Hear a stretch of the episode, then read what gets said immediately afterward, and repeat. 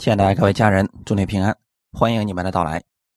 今天我们来看《创世纪》第四十九章一到四节，我们分享的题目叫“从以色列十二支派看人生”。第一讲流变。我们先来读一下这段经文，《创世纪》四十九章一到四节。雅各叫了他的儿子们来说：“你们都来聚集，我好把你们日后必遇的事告诉你们。”雅各的儿子们，你们要聚集而听，要听你们父亲以色列的话。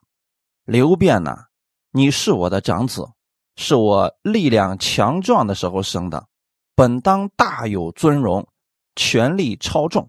但你放纵情欲，滚沸如水，必不得居首位，因为你上了你父亲的床，污秽了我的榻。阿门。我们先来做一个祷告，天父，感谢赞美你，预备这美好的时间，我们一起来寻求你。当我们来寻求你的时候，我们知道你会按时分粮给我们，按时供应给我们，让我们在任何的环境之中，我们总是有盼望的。圣灵今天也更新我们每一个寻求你的弟兄姊妹，使我们在生活当中看到神你给我们的带领，帮助我们更多的认识你，并且。能够把这真理用在我们的生活当中，感谢赞美你，奉主耶稣基督的名祷告，阿门。刘辩是雅各的长子，是利亚所生的。刘辩的意思是有儿子。利亚怀孕的时候曾说：“耶和华看见我的苦情，如今我的丈夫必爱我。”可见刘辩出生。有着神的美好旨意，得到父母的宠爱，给家庭带来了和谐欢乐。作为长子，刘辩本来大有尊荣，权力超重。那在那个时候啊，以色列长子有三大特权：第一，可以继承双份的产业，就是这个父亲死了以后啊，要把这个产业分给儿子们。长子是拥有双份产业的。第二，家族的首领之分，也就是君王的之分，他要在家族当中居首位。如果父亲去世了，长子为父，他代替父亲的职责来管理这个家族。所以说，长子。他是有很大的尊荣的。第三个，家族祭司的职分，这是什么意思？就是大小的事物要透过他来处理的，他具有任命职务的权利。刘辩作为长子，本来是大有尊荣，权力超重，本当的意思就是，如今。却丧失了。那我们今天透过这个系列的分享，是想告诉我们弟兄姊妹：很多人作为神的儿女，他也本是大有尊荣、权力超重的，可许多人他失去了这个职分，没有看到神所赐福的降下来，甚至说，并没有在生活当中经历到神的美好。那原因出在哪儿呢？我们透过以色列的十二个儿子，我们来看一看人生当中所遇到的问题。长子刘辩在弟兄中有威信，赢得尊敬，但是他却有致命的弱点。他的弱点就是放纵情欲，滚沸如水。加拉太书第五章十六到二十一节，我说。你们当顺着圣灵而行，就不放纵肉体的情欲了。因为情欲和圣灵相争，圣灵和情欲相争，这两个是彼此相敌，使你们不能做所愿意做的。但你们若被圣灵引导，就不在律法以下。情欲的事都是显而易见的，就如奸淫、污秽、邪荡、拜偶像、邪术、仇恨。增敬、记恨、恼怒、结党、纷争、异端、嫉妒、酗酒、荒宴等类。从前我告诉你们，现在又告诉你们，行这样事的人，必不能承受神的国。这段经文告诉了我们，什么叫做情欲。一般人提到情欲，就以为是呃不正当的男女关系啊，这只是情欲当中的一部分而已。而且有一个特点是，情欲和圣灵是相争的，就他俩没有办法合二为一，是彼此相敌的。情欲所做的事情。是圣灵禁止做的事情。那情欲的事情都有什么呢？奸淫、污秽、邪荡啊！我们刚才读了那么多，你会发现这里边没有一样对我们是有益处的。如果人放纵情欲的话，就会陷入到这些问题当中。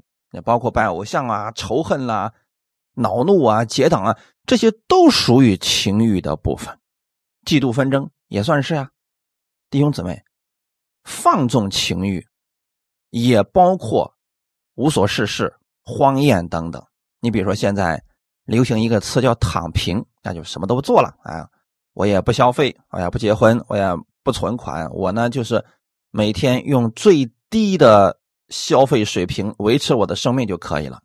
其实这也是属于放纵情欲的一种，就是无欲无求了，是不是跟我们所想到的？放纵情欲有点区别呢。那这里神告诉我们，行这样事的人必不能承受神的果。啊，这里说的很清楚啊。如此行，就是行在情欲当中放纵情欲的人，不能承受神的国，不是代表说他不得救了。以色列的十二个儿子肯定是得救的，只是说呢，他们不能承受。神的某一种祝福了，如同长子刘辩一样，因为他性格当中的这种缺陷，导致他无法继承长子的名分，无法承受长子的祝福，无法得着长子的尊荣。今天就算是在新约之下了。那么很多信徒就说了：“那我为所欲为，我想怎么做就怎么做，我都可以。”啊，你是可以，神依然称你为神的儿子。但如此行的人，若是放纵情欲的话，无法承受神的祝福。流变的特点是放纵情欲，滚沸如水，趋于个人的情感，就是。情绪化非常严重。这个词用另外一个表现形式，就是轻薄和骄傲，滚沸如水，就是情感特别的丰富，但是呢又容易被情绪所左右。我给大家举几个例子吧。你比如说，圣经当中的参孙啊，有人叫三孙啊，其实。怎么叫？我们知道是他就可以了。这个参孙在婚姻上的失败，因为他放纵情欲，他没有谨慎的选择异性朋友。那参孙的特点是什么呢？可能人家的爱好比较广泛啊，什么人都可以交朋友，所以不管是非利士的女子啊，或者说是那个妓女啊。名声不好的妇女，人家都能结交。他并不是选择性的结交朋友，啊，只要是来，我都不拒。那这样的话，难道不会出问题吗？所以你会看到，参孙最后的下场很惨，因为他竟然跟仇敌的这些妇女们交上了朋友，最后人家。就借着他的这个特点，结果呢，让他失去了生命。所以，对我们年轻人来讲，结交什么样的朋友，对他的人生影响很大。我们过去有一句俗话叫“近朱者赤，近墨者黑”。如果说你结交了一群坏朋友，多少会受到他们坏的影响；如果结交了一个良师益友，你也会受到他好的影响。真言书十八章二十四节说：“滥交朋友，自取败坏；但有一朋友，比弟兄更亲密。”滥交朋友什么意思？就是什么人都可以结交。他是放纵情欲的人，就什么样的人都可以打成一片。没想到是自取败坏。但有一朋友，这指的是我们的耶稣基督了。他比弟兄更亲密。就说你要把耶稣当做你最好的朋友、最亲密的朋友，你就能够受到耶稣基督的影响，并且对你的帮助也是最大的。那如果一个人他不会选择性的交朋友，就等于说无法把握自己的人生前途，这就很容易失去本来他该得到的祝福。刘辩的性格就是如此，情绪化、感情用事，这样的人难当大人。感情用事啊，就是在感情强烈、冲动的情况之下，做出缺乏理智的行动。有些感情用事虽然没有引起比较糟糕的后果，但是可能已经让人与人之间的关系出现裂缝，成了。以后的隐患，感情用事的人往往对人、对事情绪化，言行上都笼罩着强烈的感情色彩。就可能说啊，几杯酒下肚之后啊，他都能够畅所欲言啊，把本来给别人该保密的东西全都给说出来了，一厢情愿的，很容易铸成大错。所以，凭着感情用事的人。在性格上往往偏于情绪型，啊，情绪的形式的人呢，就容易受情绪的左右，不稳定，容易冲动。但是事情过后呢，冷静下来想想，也感觉到不值得，不应该。所以这样的人是经常处于内心矛盾冲突的痛苦之中。刘辩正是如此，可能他跟他父亲的妾行淫的时候，也就是。一时的冲动，事后他也可能知道这个事情不对，可是呢，这个事已经发生了，他的内心可能也是经常自责的。雅各用这样的话形容刘辩品格的软弱：第一，他是雅各的长子；第二。他是雅各力量强壮的时候所生的。第三，有长子的优先权。但你会发现，因为他性格的软弱啊，导致他的优势根本就没有发挥出来。就是因为这些性格的弱点，他把上面本来的优点全部都失去了。所以。刘辩必不得居首位，就是因为他放纵情欲，滚沸如水。他长子的名分被废除了，随着长子权力的撤销，刘辩也失去了首领的这个资格。历代之上第五章一到二节，以色列的长子原是刘辩，因他污秽了父亲的床。他长子的名分就归了约瑟，只是按家谱，他不算长子。犹大胜过一切弟兄，君王也是从他而出，长子的名分却归约瑟。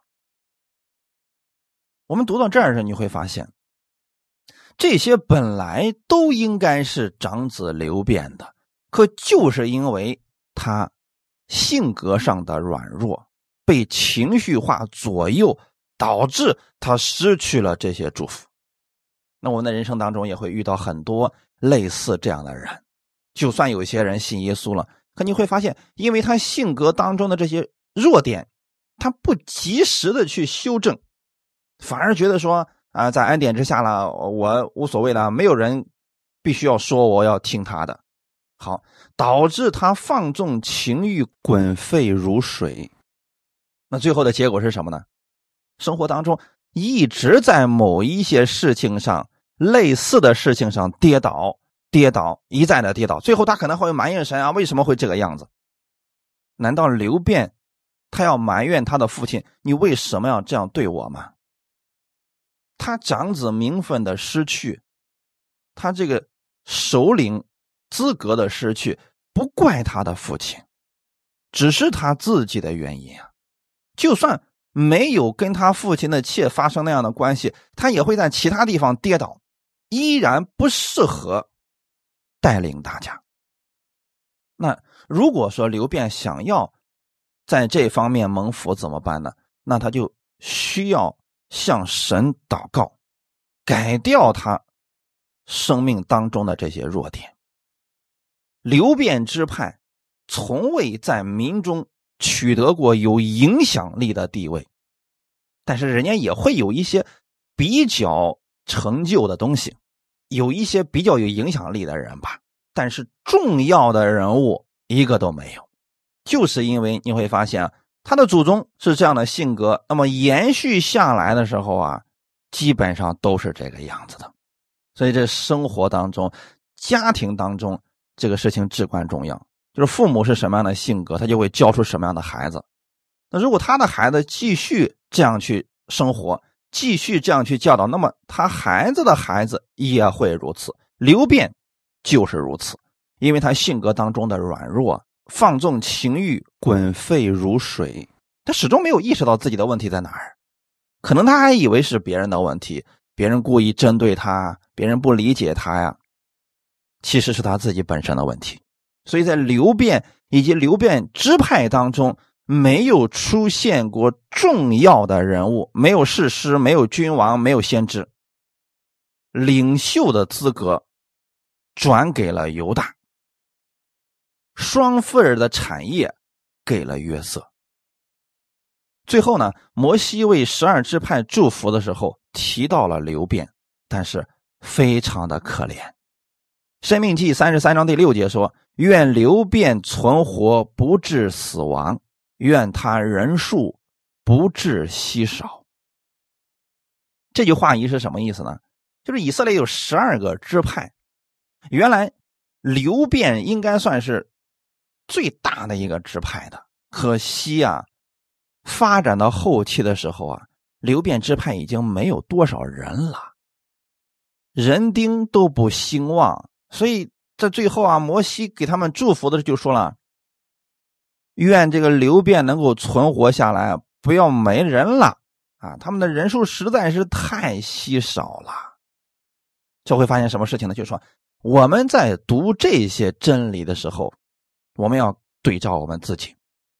那如果说我们的性格跟刘辩特别的相似，放纵情欲，我们再次强调呀，放纵情欲不代表仅仅是指说啊男女之间的关系啊，他是刚才我们读的那段经文里边那么多的，那有些人就喜欢在那里边，他是跟圣灵相争的，那一定是对人没有益处的。如果人，情绪化特别严重，又听不进去别人的劝告，又不愿意改变，那么他的祝福也只会越来越少，越来越少。刘辩虽然有如此严重的错误，但是不代表啊，他就不该存在，或者最后一定会消亡。哎，也不一定啊。你会发现在启示录的时候啊，在城门上仍然有刘辩支派的名字。启示录第七章。四到五节，我听见以色列人各支派中受印的数目有十四万四千，犹大支派中受印的有一万两千，流变支派中有一万两千，加德支派中有一万两千。这句话是什么意思呢？在启示录当中，我们看见了新的十二支派。十二支派受印的数目，就是受了圣灵的印记，有十四万四千。这十四万四千不是真正的是指这个数字，而是一个预表，它代表的是完全中的完全。十二本身就是个完全，那么十二乘以十二，它是指犹太人的十二支派和外邦人的十二支派合到一起去了，啊，十四万四千就代表完全数啊，绝对的完全数了。这里提到了犹大支派有一万两千，哎，犹大成为了第一个被提到的支派了，其次就是流变支派。你会发现启示录里边提到的十二支派和旧约里边提到十二支派的顺序是不相同的。圣经当中这些人名的排列都是由他一定的原因的。那谁排在前面？那不能够随便乱的呀。那之前的时候，为什么刘辩排在第一位呢？因为他是长子。那现在呢，在启示录里边提到的第一个是犹大支派，这是属灵的以色列十二支派。有人是这么认为的啊，它象征的是得救的信徒有不同的性格、经历。和作用，也确实如此。如果我们用律法之下的十二支派对照自己，啊，确实是让我们挺惧怕的。那有人可能真的像刘辩一样，那么他真的就最后一事无成了吗？也不一定是这样的。我们要看的不是律法下的十二支派。如果是那样的话，你想要蒙福啊，那就必须有绝对的好行为，努力的讨好神。要不然，犯一个错误，可能就会使你失去一切了。现在我们不在这里啊。希伯来书第十二章二十二到二十四节，你们乃是来到西安山，永生神的诚意，就是天上的耶路撒冷，那里有千万的天使，有名录在天上诸长子之会所共聚的总会。有审判众人的神和被成全之一人的灵魂，并新约的众宝耶稣以及所洒的血，这些所说的比亚伯的血所说的更美。过去的时候啊，以色列生了十二个孩子，最后这十二个孩子成立了十二个支派。这十二个支派呢是发扬光大了，但我们不在以色列的那十二个支派之下。我们不在西南山，我们乃是来到西安山。那西安山跟西南山有什么样的不同的预表呢？西南山预表的是律法，就是以色列的十二个支派啊，他们都在律法之下，所以他们一定要靠着好行为。如果行为不好，真的是会临到刑罚和咒诅的。但我们来到的是西安山，西安山预表的是新约。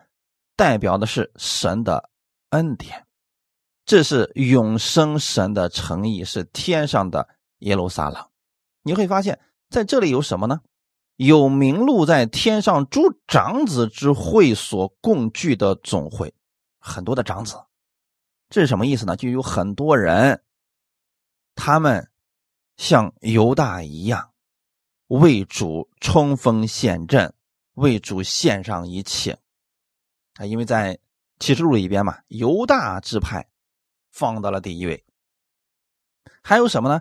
有审判众人的神我们的神，不管是在旧约还是新约，他都是审判众人的神。很多信徒有一个错觉，就以为在新约之下，这位神不会发怒了，不会审判人了。不是这样的，新约之下，神依然是审判的主啊。人，你不能在神面前放肆的，也不能轻视神的权柄啊。还有什么呢？被成全之艺人的灵魂，那艺人的灵魂是怎么成全的呢？当一个人相信耶稣的时候，耶稣就称他为艺人，那他的灵魂就归给耶稣了。二十四节，并新约的众宝耶稣以及所洒的血。我们能来到西安山，神不看我们的行为，一直愿意祝福我们，都是因为中保耶稣基督，以及他所洒的血，因着耶稣为我们的罪付上了代价，神不会再废除了我们的名分。这一点大家一定要切记，不像刘辩一样，因为你行为不好，因为你放纵情欲，啊，你这个长子的名分和长子的祝福，通通被废除了。今天我们不会得到这些了。为什么呢？因为在新约之下，耶稣的血洗净了我们所有的罪，因着耶稣，我们归入了基督，这个身份不会再改变了。哈利路亚！我们都是披着耶稣基督的衣袍，所以你现在可以承受长子的祝福，那不是你的，那是耶稣的。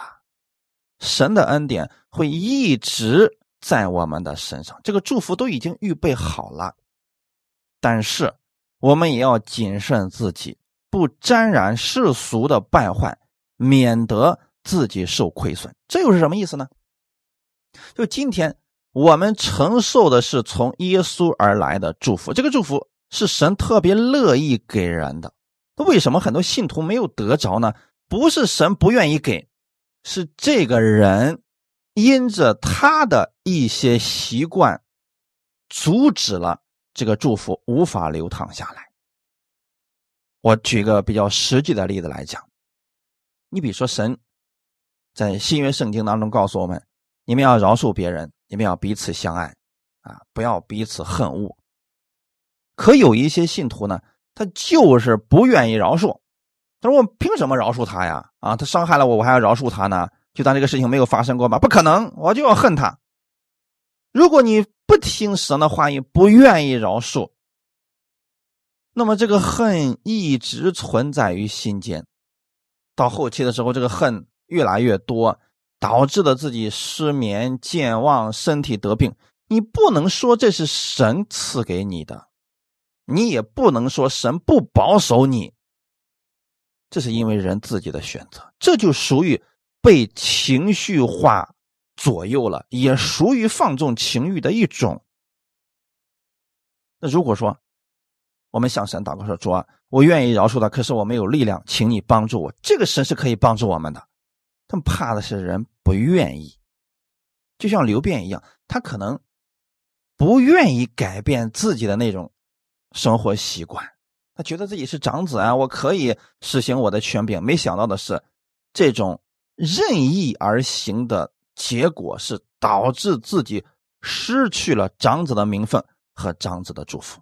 那今天在新约之下，我们要在这方面谨慎我们自己，免得自己受亏损。我们要强调一下，就算你放纵情欲，你依然是得救的。只不过呢，很多祝福你得不着了。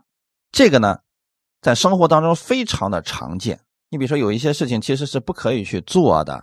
那比如说，现在呢，有很多的骗子啊，他就骗着你去啊，炒什么虚拟的货币啊，什么东西，这你别去做，啊因为那本身就是不靠谱的，就是一个坑，你非得往里边跳，那怎么办呢？有人不相信啊，总是总是觉得说，呃，神会保守我的，结果好，好像神没有保守他，结果掉进去了。这个时候你就不要去埋怨神了，自己受亏损了，你也不要去埋怨神了。为什么呢？因为很多时候，人被情绪化左右，别人一说这个多好多好，他就完全相信了，不去分析，也不去祷告，这就是人的问题啊！在新约之下，在恩典之下，这个事情依然会发生的。那今天我们讲这些事，透过这十二个支派他们的优点和缺点，让我们看清楚他们的成败，避免我们走入他们的坑中。也让我们效法那些已经成功的、还已经得胜的那些支派。刘辩虽然说性格上有缺陷，失去了长子的名分和长子的祝福，但是这个人呢，也不是说没有一点优点啊，他依然能够坚持原则，保护家人。那有几个弟兄啊，由于嫉妒约瑟深得父亲宠爱，记恨约瑟。在他父亲面前揭露他们的问题，最后他们想密谋杀害约瑟的时候，刘辩这个时候坚持真理，主持正义。我们来看一下《创世纪三十七章二十一到二十二节，刘辩听见了，要救他脱离他们的手，说：“我们不可害他的性命。”又说：“不可流他的血，可以把他丢在这野地的坑里，不可下手害他。”刘辩的意思是要救他脱离他们的手，把他归还他的父亲。我们看到刘辩这个人本心并并不坏的呀。在这我们讲什么呢？我们我们知道很多信耶稣的人，他们本心并不坏，可是为什么有一些人还是做出了比较极端的事情呢？可能就是因为他性格上的缺陷，或者说他的生长环境当中缺乏东西太多了，以至于他。太缺乏安全感，不停的抓，没想到这种方式反而让他失去更多了。刘辩呢，虽然他失去了长子的这个名分，但是你会发现他这个人心当中还是有正义的，在一些大是大非的事情上，他非常坚持他的原则。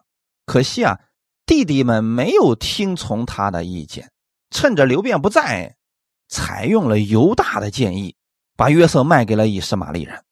刘辩回来见约瑟没了，就悲痛万分，撕裂衣服，说：“这个童子没有了，我往哪里去才好呢？”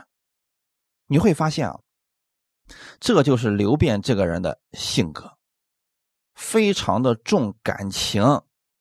他觉得自己的弟弟就这样没了，心里面非常的愧疚，又觉得自己没有尽职保护自己的弟弟，难以向父亲交账，所以他内心一直很自责。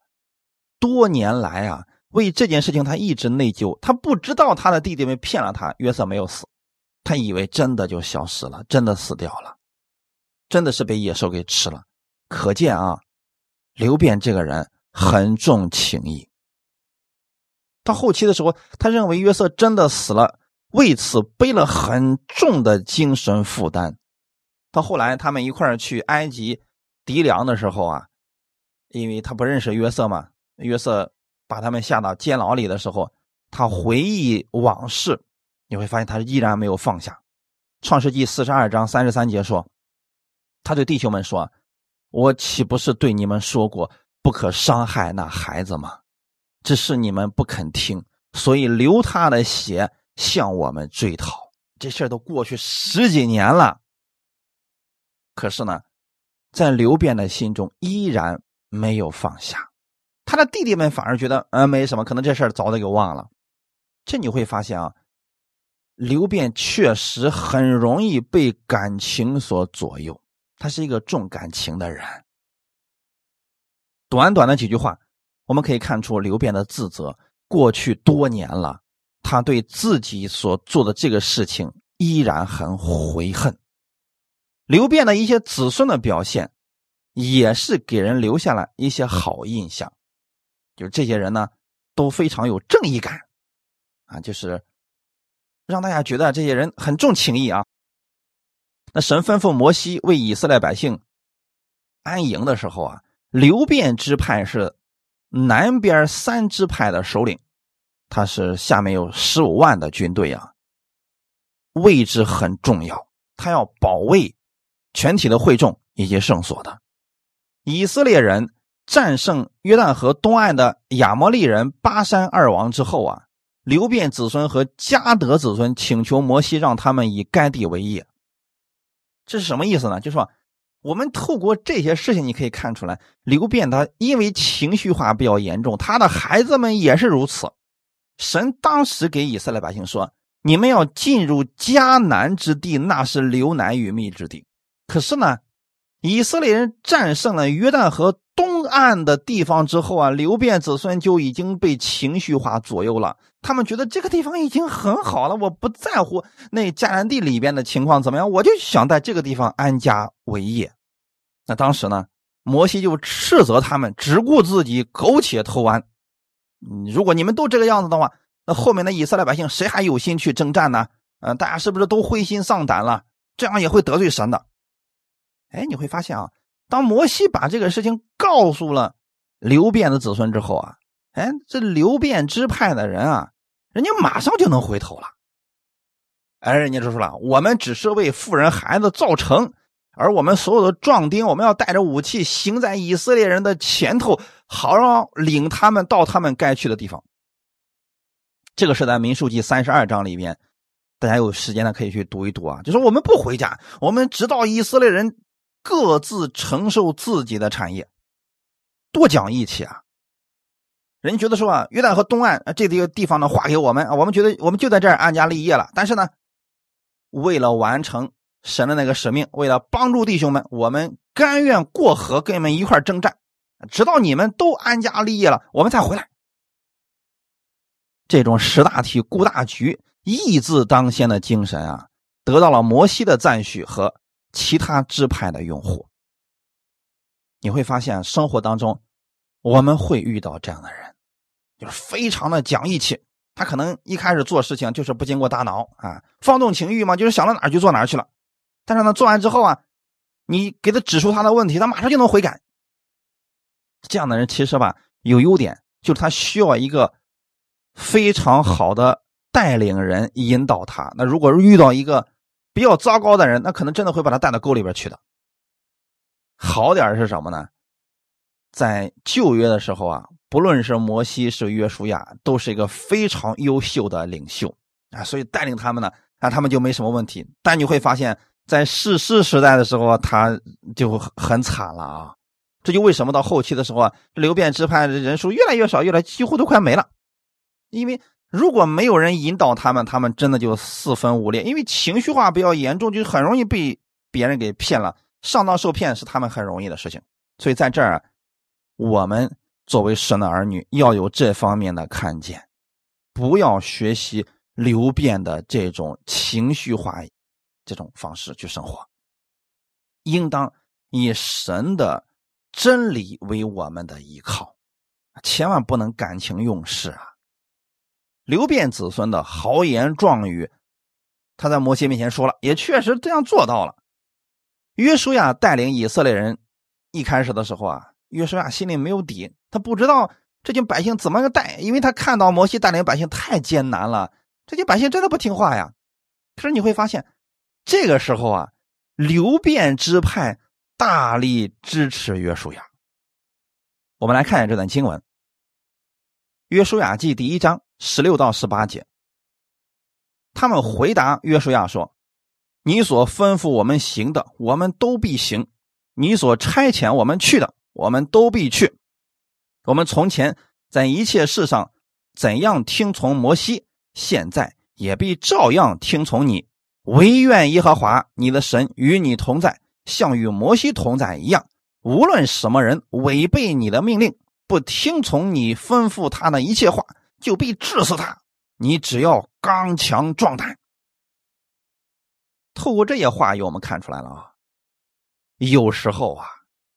这个情感比较丰富的人，也是能够给别人带来安慰的。特别是约书亚刚刚上任的时候，他真的不知道该怎么办。他现在需要的是别人的鼓励。神已经鼓励他了，可是呢，他心里面还是有些惧怕。他不知道这些百姓到底该怎么带。这个时候呢，你看流变支派的人站起来了，说：“约书亚，我们支持你啊！你尽管往前去走，你说的话别人不听，我们听。”你让我们怎么做，我们就怎么做。如果说你是准备创业，你前期的时候能找到像流变支派这样性格的人，哎，他会给你很大的鼓励，而且呢，忠肝义胆，哎，没有什么坏心思，这个是好的。感谢主啊！那这样的人，我们也要提防他的是什么呢？就是他今天能对你。说好听的，十分的支持你。如果有一天他发现了你的缺点，他马上就能离弃你，啊，去支持别人，甚至会成为你敌人。所以这样的人就是情绪化非常严重，就类似于是什么呢？小孩子的性格啊，啊，说哭就哭，说笑就笑，说闹就闹，跟小孩子过家家一样啊。这过了去之后啊，就这会儿我心情不舒服，那我就能把你过去的事都给你抖出来。所以这样的人呢，我们知道他是这样的。很难继承神大的祝福。由此可见，我们看到啊，流变支派他们的那些子孙们继承了流变的性格，豪爽、讲义气、识大体。但是呢，就是这些人情绪化都比较严重，都是属于那种放纵情欲、滚沸如水，这是他们致命的弱点呀。所以在流变子孙，在流变的支派当中，没有赫赫有名的士师、君王和先知，但是他们有一些智谋之士倒是有的。你比如说，《底波拉之歌》当中曾经就提到了说啊，在流变的溪水旁有心中定大志的，在流变的溪水旁有心中设大谋的，就是说啊，他们在某些事情上是可以做到的。就是这个人呢，你只要使用好了，你比如说你一直呢能够如他的愿，他又非常认可你啊，那真的是。铁哥们儿啊，他就为你赴汤蹈火，那也在所不辞的。能够安邦定国，只要他们的心能够转向神，啊，这些人都是非常好的。但如果说啊，他转向了恶人啊，那真真也是挺邪恶的。属灵的十二支派当中也提到了流变支派，这样的人的优点是什么呢？他们具有一定的才智。胸怀大志，有谋略，可以在教会的圣功上任要职，得享权力的尊荣。他们识大体、顾大局，愿意吃苦耐劳，而且就是很支持教会的工作，啊，几乎也没有什么私心，有顺服的心，正直。缺点是什么呢？流变支派的缺点就是缺乏自制能力，情绪化严重，就是你不能让他。当领袖去带领大家，你必须给他制定出详细的计划和流程，让他去执行。就这样的人当执事没有问题，但是当管理者是不行的。你想，作为一个管理者，情绪化严重，今天干一件事，明天把它否定了，然后后天又重新来一个新的一个想法，这这这是不行的啊！缺乏自制力，情绪化严重，容易放纵情欲，就是比如说在。啊，权力呀、金钱呀，还有这些方面，很容易跌倒。但是呢，这样的人有有什么特点？就是能够迷途知返啊，很快意识到自己错误呢，就能够悔改归正，勇于承担责任，而且呢，呃，一旦发现问题，还是能够听进去别人的建议了。你比如说这个参孙、所罗门，其实都属于这个类型的。那所罗门。有人说了，所罗门难道不适合当王吗？人家就是王。你会发现，他那个王，他他去去世之后呢，你会发现没有继承者啊，啊，整个国就分裂了。就是他并不适合当王，可是他做了王，也是给我们一个借鉴啊，让我们透过这十二支派看我们的人生，以此呢来补足我们人生当中的缺点啊，免得我们最后啊走向了这些人的失败。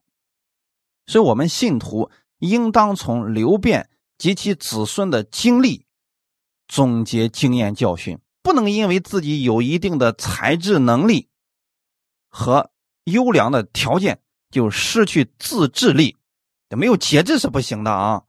你不能情绪化严重啊啊！今天给你安排个施工，说啊，今天心情不高兴，我不想干了。那这样的人你怎么让他当领袖啊？是不是？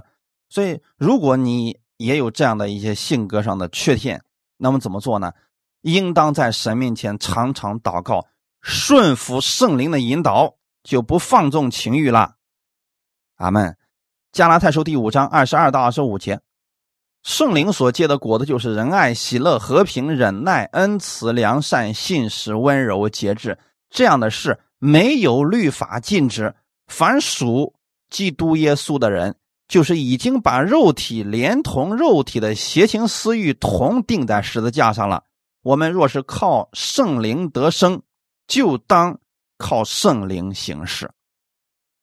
我们今天都在圣灵的引导之下，所以千万不要感情用事，不能凭着感觉。你知道有好些人啊。他觉得那是圣灵引导他，其实多数情况下都是自己的感觉啊啊！我感觉今天神不爱我，我感觉今天没必要去聚会了啊！我感觉不太好，不要凭着感觉，要凭着圣灵啊！那么我们怎么样才能分清楚是凭感觉还是凭圣灵呢？凭圣灵的时候，你会发现他会结出仁爱、喜乐的、和平的这些果子来。如果凭感觉，它是飘渺不定的，有时候你的感觉是非常不好的。但若是凭着圣灵呢？圣灵是有真理为基础的，但感觉他没有啊，他是凭着此时此刻他心里的那个感受。所以情绪化，情绪好的时候，他感觉就良好；情绪不好，他感觉就不好。所以不要凭着感觉做事啊。而刘辩是很明显的凭着感觉做事的人，最后发现你会他他跌倒了，他跌得很惨啊。在新约之下，我们都是被耶稣拯救回来的一群人，我们身上都有优点，同时我们要承认。我们是有缺点的，那许多人在好面子，不肯承认自己是有缺点的，所以总想掩盖自己的缺点。你越掩盖，其实问题越大。倒不如我们在神面前勇敢的承认我们是有缺点的。当别人指出我们这些问题的时候，我们呢虚心的接受一下，改掉了这些缺点，我们不就越来越进入完全了吗？同时呢，我们的优点也会成为别人的帮助。你比如说刘辩的这个优点啊，识大体、顾大局啊，忠肝义胆，这是他的优点啊，那是我们应该学习的呀。但是不能学习他这种啊说干就干、说不干就不干的这种心态啊，这个是不行的。也不能学习他那种过去的事情已经过去了，可是一直背负着过去的这种重担、内疚，把自己压得喘不过气来。这么多年，你说他过得多累呀？要学会放手。过去的事情放手，让神加给我们力量，胜过那个问题。哈利路亚。那在基督里边呢，我们要学会彼此接纳，彼此劝勉，用我们都有优点和缺点这样的心态去面对所有的弟兄姊妹。你知道有很多人是看到了别人的缺点，然后拼命的攻击、回谤、排挤。那这说明了什么呢？说明他心里容不下别人嘛，就觉得他自己很厉害嘛。我们也不能认为一些弟兄姊妹因为一时的失足，就说明这个人永远不可能被用了。那是旧约之下的方式。你比如说刘辩，因为他上了他父亲的榻，这一件事情，他的父亲记下来了。那么怎么办呢？就让你失去长子的名分，失去长子的祝福，你的祝福就得归给别人。这是律法之下的，可在恩典之下呢？我们今天看到别人跌倒了，不能因为这个事情就给这个人贴上终身失败的标签那我们有一天如果跌倒了呢？是不是别人也给你贴个标签呢？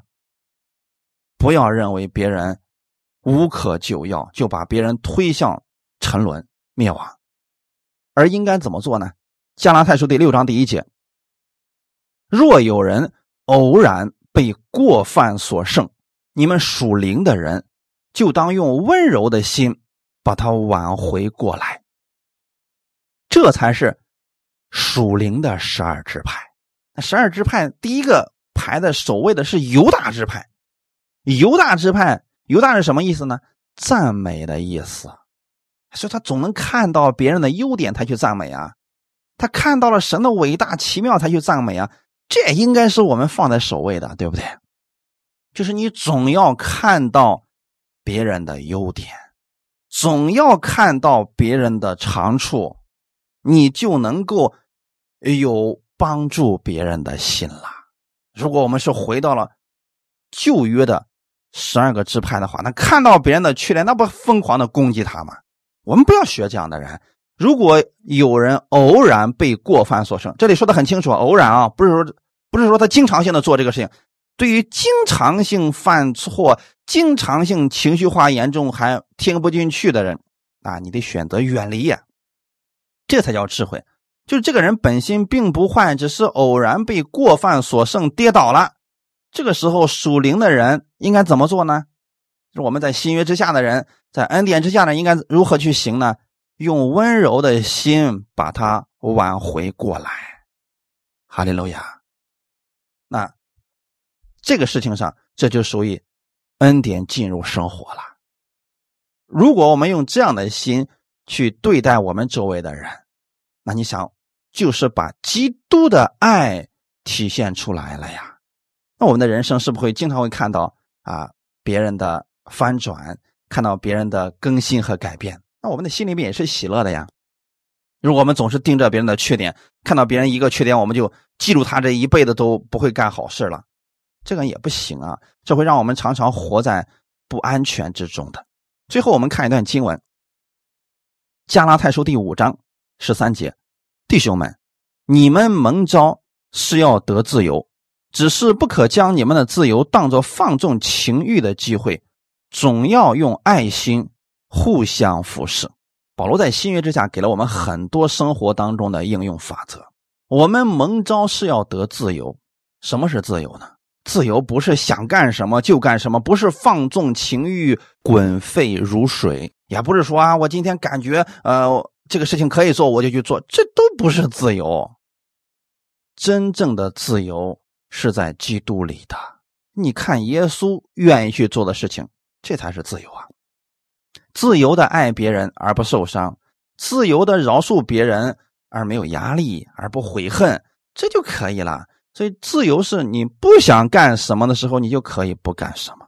比如说，这个人伤害了我，我选择我不生气，你就可以不生气，这才是自由啊，对不对？不是自由的放纵情欲啊啊，嫉妒纷争这些事情不是自由，这只会让人越捆越紧，让人最后失去了一切的自由。不可将你们的自由当做放纵情欲的机会，就是不要学习流变。流变的优点是我们能看到的，但流变的缺点就是放纵情欲，最后他还真就败在了情欲上面，导致自己失去了本该有的福分。所以，亲爱的家人们，我们透过以色列的十二个支派来看我们的人生。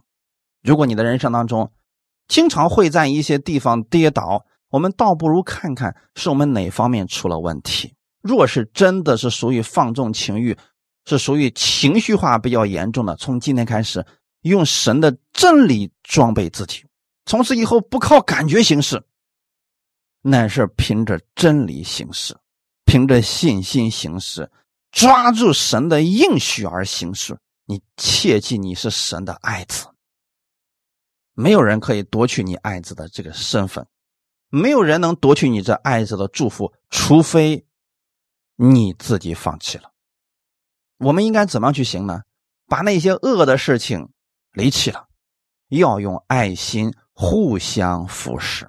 那过去总喜欢嫉妒纷争，总喜欢在背后算计别人。从现在开始，我们放弃这样的事情，用爱心互相扶持，真的为别人付出。为别人舍己，你若有这样的心，你的一切就会彻底的翻转，你的兴盛也马上就会临到了。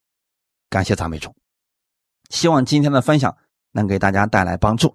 我们一起来祷告，天父，我们感谢赞美你，谢谢你借着这样的话语来安慰我们，让我们透过以色列十二个支派看我们自己的人生，我们知道。以色列的十二个支派，他们都是有他们的优点和缺点的，他们跟我们一样，也有血肉之躯，但同时他们依靠神有得胜的地方，他们也有失败的地方。让我们透过他们来更新我们生命当中的问题，同时也学习他们的优点，依靠神。新的一周的开始，请你带领我们，让我们的生活当中发现别人的优点。